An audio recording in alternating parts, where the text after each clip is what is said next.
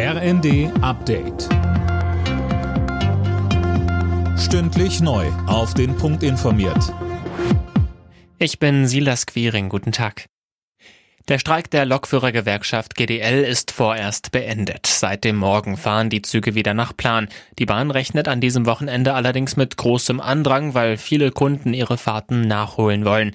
Unterdessen droht die GDL mit neuen Streiks, sollte die Bahn kein verbessertes Angebot im Tarifstreit vorlegen. GDL-Chef Weselski. Wenn wir müssen, dann werden wir diesen Arbeitskampf wie in der Vergangenheit auch wieder aufnehmen und erneut die Menschen damit beeinträchtigen aber unser Ziel ist, das Management unter Druck setzen und zur Bewegung zu bringen, zum Verhandlungstisch.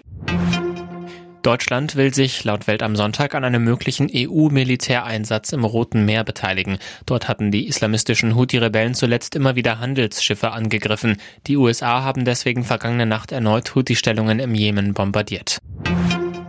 Ungewöhnlich deutlich hat Bundespräsident Steinmeier die Ampelregierung kritisiert. Wenn die Glaubwürdigkeit sinkt, hängt das auch damit zusammen, dass Entscheidungen nicht ausreichend kommuniziert worden sind, sagte er der Süddeutschen Zeitung Jana Klonikowski.